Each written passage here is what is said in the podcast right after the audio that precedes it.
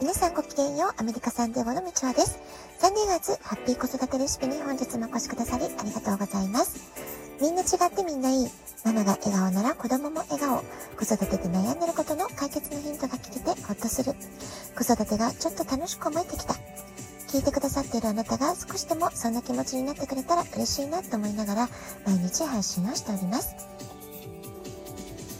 サンディエゴは午前中曇り空の日が続いていますけれども、あなたの街はどんなお天気でしょうか？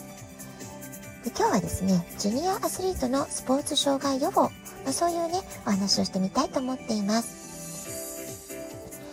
えー、皆さんのお子さんもいろいろなね、スポーツをやってらっしゃる方多いんじゃないかなと思いますが、えー、大きな怪我がなぜ思春期に起こりやすいのか、そうした怪我を防ぐためにどんなことに気をつけたらいいのか、まず今日はね、そんな話をしてみようかなと思っています。えー、我が家の場合なんですけれども、息子が生まれた時、私はね、彼に何かスポーツをしてほしいなってことをね、漠然と思っていました。というのも、私自身がですね、子供の頃からすごく体が弱くて、体育の授業をよくお休みする、見学する子だったんです。ですから、健康のためにも、体力をつけるためにも、息子には何かスポーツをしてほしい。え、そう思ってね、えー、いろいろな環境設定をしてきました。それからね、一人っ子でしたから、たくさんお友達を作ってほしいなって、そういうね、えー、願いもありまして、えチーム戦スポーツを選んで、いろいろチャレンジする場面というのを意識的に小さい時から、え探して、え環境設定をしてきました。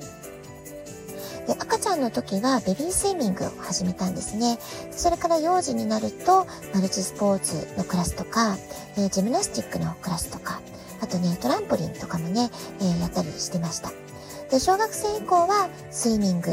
野球、サッカー、トライアスロン、フットボール、レスリング、陸上っていう風に、本当にね、いろいろなスポーツをしてきたんじゃないかなっていう風に、今振り返っても思います。そして今も、えー、大学に入ってもできれば陸上部で走り続けたい。まあそういう夢をね、諦めないで、この夏休みも毎日トレーニングに励んでいる。そんな状況です。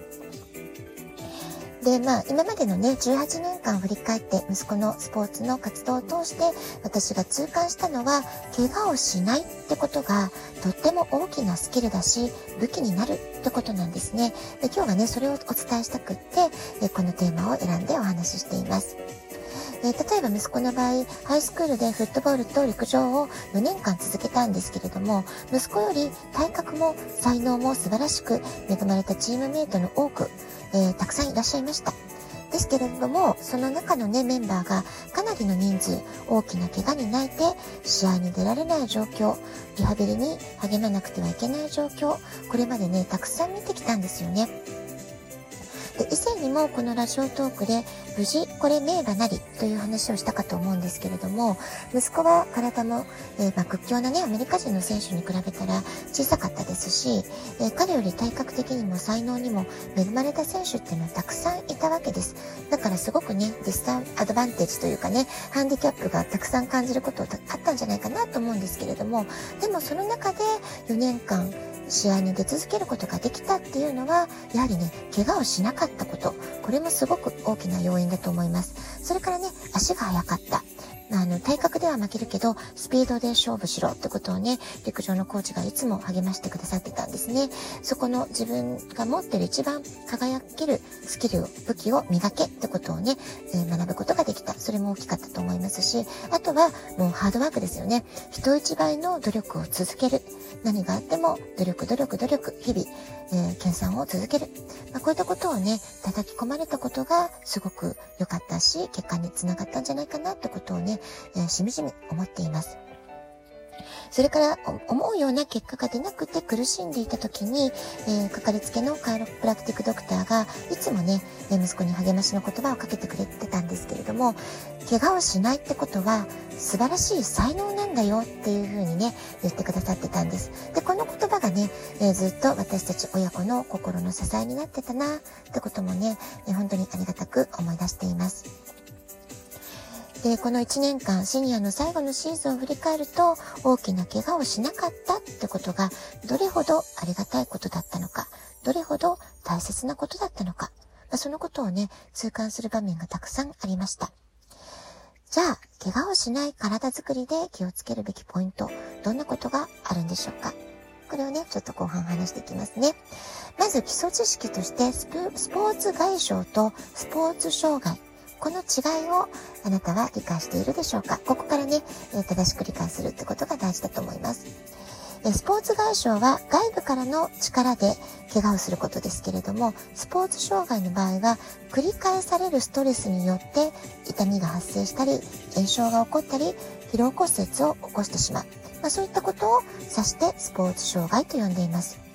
大きな怪我のリスクをなくすためには、怪我の、えー、スポーツ障害というものを予防するってことがね、非常に大切になってくるわけです。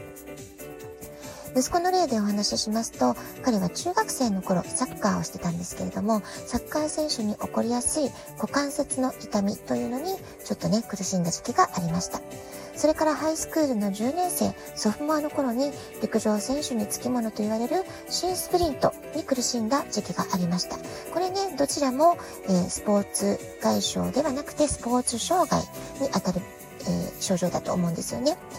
で、この時期に、えー、正しいスポーツ障害の予防に関する知識を親子で学んだこと、それからその障害を取り除くためにセルフケアを学んで、セルフケアをやり続けたこと、これがね、大きな怪我をしない体づくりにつながったっていうふうに、え思っています。それからアスリートサポートをする親の立場として知っておいてほしいなってことも、ここでね、お話ししたいんですけれども、まず、なぜ成長期の思春期に大きな怪我が起こりやすいのか、リスクが高まるのか、これを知っておくこと大事ですよね。えそして、なぜ怪我が多くなるのか、そのメカニズムを知っておくってことも非常に大切です。じゃあなぜかって話なんですけれども、思春期は体のサイズがぐーんと大きくなる時期ですよね。で、体がぐーんと、ま急にね、成長するってことは、骨が柔らかくなっているっていう時期なんです。ですからこの時期に骨折が起こるリスクが非常に高まる時期でもあります。さらに骨の伸び率に対して筋肉の伸びとか腱とかは骨と同じようには伸びていかないんですよね。この伸び率が違うってことで筋肉の方がプチッと切れてしまう肉離れを起こしたりとか筋肉の炎症、まあ、そういったものが発生するのでスポーツ障害が起こり痛みにつながっていくってことになっていきます。じゃあこれを防ぐためにはどうすればいいかってことなのですが、ストレスを減らすってことは、つまりオーバーユースに注意。え練習のしすぎ、筋肉の使いすぎ、酷使しすぎに注意するってこと。それから姿勢を正しくする。このね、二つがすごく大事なんです。練習熱心なのは悪いことではないんですけれども、やりすぎは大きなストレスになって体への負担が非常に大きくなってしまいます。それから日頃から姿勢が悪いと余計な負担が常に筋肉にかかっている状態になりますので、体の歪みとか筋肉への過度な負担、過度なストレスということになっていくわけです。